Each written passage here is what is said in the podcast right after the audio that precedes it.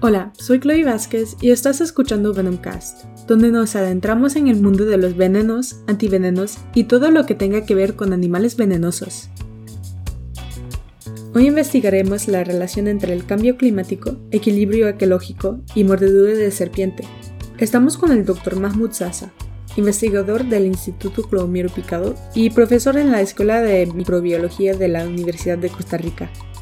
Para empezar, Dr. Sasa, en su opinión, ¿cree que el cambio climático afecta a la incidencia de mordedura de serpiente? Sí, claro. O sea, hay varias maneras de las que puede eh, afectarla, ¿verdad? Por un lado, tenemos que pensar que el cambio climático va a impactar a muchas especies. Ya hay mucha evidencia científica que muestra que, por ejemplo, las temperaturas críticas, que son las temperaturas, digamos, el rango de temperaturas que tienen los organismos, que en el caso particular de ectotermos, es decir, animales que no regulan su temperatura corporal, digamos, con, sus propias tasas metabólicas, sino que recurren a temperaturas ambientales para hacerlo, eh, van a ser más susceptibles a ese incremento de temperatura que los endotermos, ¿verdad? como los mamíferos. Entonces, por ahí ya va a haber una afectación a algunos grupos de animales, en este caso de animales venenosos. Uno lo, uno lo vería como positivo. Ah, bueno, algunas especies van a desaparecer o van a, a disminuir sus efectivos poblacionales, pero no es tan sencillo. Porque si bien es cierto, va a afectar a algunas en algunas regiones, a otras más bien los puede favorecer. ¿Por qué? Bueno, porque si tienen distribuciones en el trópico, los cambios de temperatura ocurren por distribución altitudinal, por la elevación con la que esté. Una especie que tenga una elevación, una, perdón, un, ámbito altitudinal, o sea, que se distribuya en pisos altitudinales eh, amplios, por ejemplo, la terciopelo, que se distribuye más o menos desde el nivel del mar, ¿verdad? De 0 metros, hasta alrededor, aquí en Costa Rica, sabíamos de ella por ahí de 1200 metros de elevación. Pero las poblaciones en zonas altas eran muchísimo menos eh, abundantes que las poblaciones en zonas bajas. O sea, era mucho más común encontrar terciopelos en zonas bajas, aunque su distribución llegaba hasta arriba. ¿Qué pasa? Conforme las condiciones de las zonas de elevación intermedia. Cambian y se vuelven más cálidas, pues favorece el crecimiento poblacional de ese tipo de animales.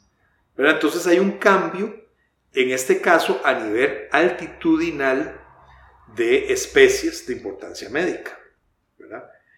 Estamos empezando a ver cosas que, si bien no están bien registradas, porque son un poco anecdóticas, casos que están saliendo por aquí y por allá, nos, está, eh, nos están evidenciando que, esta, que este pronóstico eh, tiene fundamento. Es decir, estamos viendo cada vez más registros de terciopelo en zonas cada vez más altas. Eso es lo primero. Por otro lado, muchos de los modelajes que se han hecho en, zonas templadas, en, otras latitudes, muestran cambios en latitud, ya no en elevación, sino en la latitud a la que, en la que se distribuyen ciertas especies venenosas. O sea, en resumen, hay un cambio en la distribución espacial de estos organismos. Sumemos a eso lo que sí estamos viendo, lo que hemos registrado aquí en el país de hecho, que es una correlación entre incidencia, picos de incidencia del accidente ofídico con años del niño y la niña. Es decir, el fenómeno, ENSO, el fenómeno del niño, ¿verdad? que es un, fenómeno climatológico periódico, eh, coincide con incrementos en el número de mordidas. Muy bien, la proyección es que cambio climático afecta a estos fenómenos climáticos y que en el caso particular del, fenómeno del niño, lo que hace es incrementar dos cosas, su frecuencia y su intensidad.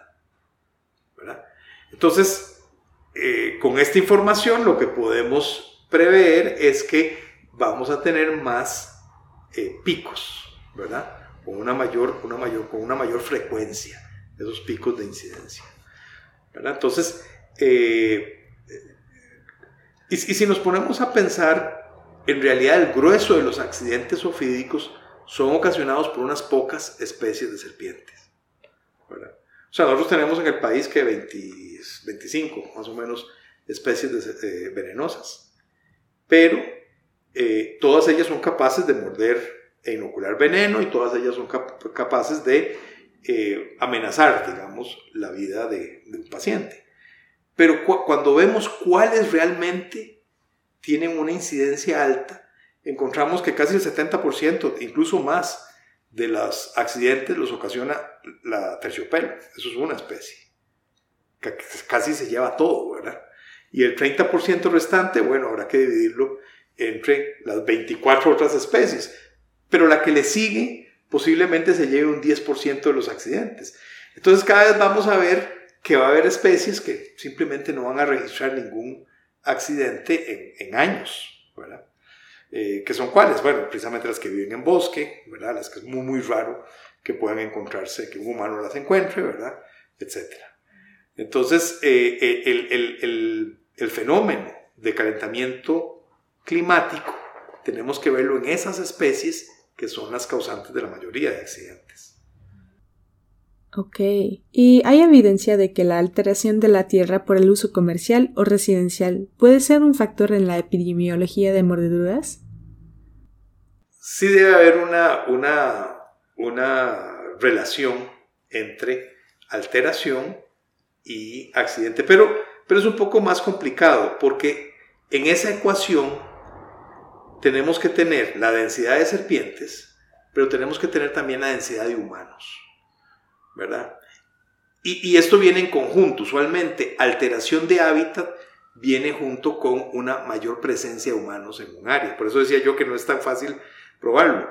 Pero lo que sí es fácil probar, ¿verdad? Que, que se puede mostrar, es que el, el accidente ofídico es un evento que está en función de las serpientes, es decir, de la, de la abundancia, digamos, de la densidad de serpientes y de la densidad de humanos. Y de estos dos factores, posiblemente la densidad de humanos sea más relevante para la hora de, digamos, de pronosticar envenenamiento. Entonces, eh, sí, claro, eh, hay, una, hay, una, hay una relación. Es más difícil demostrarlo desde un punto de vista, digamos, eh, de evidencia con datos, ¿verdad?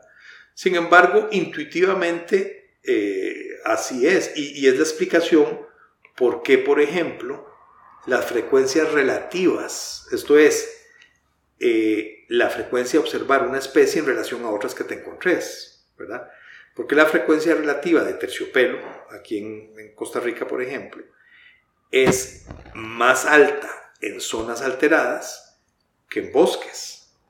Entonces, de 10 serpientes que te encuentres en zonas alteradas, eh, dos posiblemente sean terciopelos. Pero de 10 eh, eh, especies que te encontres en bosques, posiblemente sea una. Entonces, su, proporción relativa varía. Hay lugares en Costa Rica, en zonas alteradas, donde la principal especie que te encuentras son terciopelos. Entonces, eso nos da a pensar que, claro, aquellas especies que se adaptan a zonas alteradas son favorecidas. El terciopelo es una.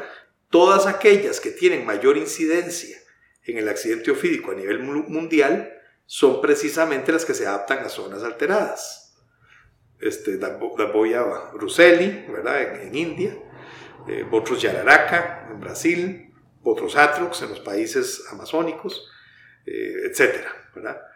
Entonces, ¿cuáles son las características de una especie de serpiente que se puede adaptar a zonas alteradas?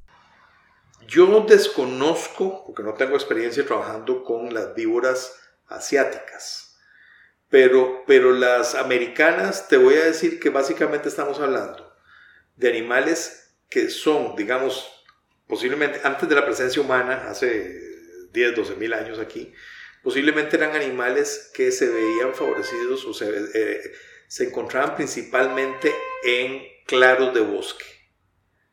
O sea, son especies de claros de bosque, a diferencia de las que están, digamos, dentro del bosque propiamente dicho. Cuando, cuando por, un evento catastrófico, de forma natural, eh, se abre un área dentro del bosque, que se yo, hay un derrumbe o cae un árbol y ese árbol se lleva a otro montón de árboles. Este, y si abre un claro, ahí favorece a especies como la terciopelo. Entonces, tienen esa característica, ¿verdad? No son, no son habitantes del bosque propiamente dicho, sino de claros de bosque. Eh, lo otro es que son muy prolíficos, usualmente tienen, tienen una producción alta de crías, en el caso de terciopelos puede llegar hasta 86 y un poquito más este, de crías, no es lo común, pero sucede, está, está registrado. Eh, la otra característica es que encuentran, bueno, son, son generalistas. Las serpientes, como grupo, bueno, todos son depredadores, ¿verdad? Pero como grupo ha diversificado precisamente porque han sabido adaptarse a distintos nichos dietarios, es decir, a, presas distintas. En el caso de estas, que son exitosas, son generalistas. O sea, no es que se comen una sola cosa. Entonces, por, otra vez, volvamos a un ejemplo, la terciopelo. ¿Qué te encontrás de dieta? Roedores, pero también otros mamíferos que cogen en menor cantidad. De vez en cuando aves, sí. Muchísimas ranas, incluso una terciopelo adulto de dos metros, un poquito menos, se alimenta de ciertas ranas de la, de la selva que son grandes, como leptodáctilos. Entonces, eh, es muy plástico, o sea, hay, hay una cantidad de ítems. Eh, cuando son juveniles se alimentan de, ruedo, de, de, ranas, perdón, se alimentan de lagartijas, se alimentan incluso de artrópodos, ¿verdad? Entonces, esa plasticidad, esa, esa, esa capacidad de, eh, de comerse muchos distintos tipos de presa, les va a servir en un ambiente alterado, ¿verdad? Que dependiendo del lugar y del momento, pues así va a ser la cantidad de presas disponibles, ¿verdad? No les van a hacer asco. Y lo otro es que tienen la capacidad de subyugarlos, es decir, como estamos hablando de serpientes venenosas, tienen venenos que son efectivos para, eh, digamos, eh, inmovilizar esas presas. Hay algunas presas que son inmovilizadas más fácilmente que otras. La mayoría de víboras evolucionan en un contexto de depredación de mamíferos, entonces son, son los sus venenos son más susceptibles a mamíferos que a otros grupos, por ejemplo, que a, que anfibios. Los anfibios son menos susceptibles, pero aún así logran este, subyugarlos, logran inmovilizarlos, logran capturarlos y, y comérselos. Entonces, esas son las recetas, digamos, como para que una serpiente sea eh, se adapte bien a zonas alteradas. Muchas gracias, doctor Sasa, por toda esta información. Siempre es un placer hablar con usted. Bueno, mucho gusto. Esto es todo para hoy. Nos vemos en el próximo episodio de Venomcast, en donde hablaremos con el Dr. Jason Meléndez sobre los síntomas y el tratamiento para un envenenamiento por serpiente. Hasta luego.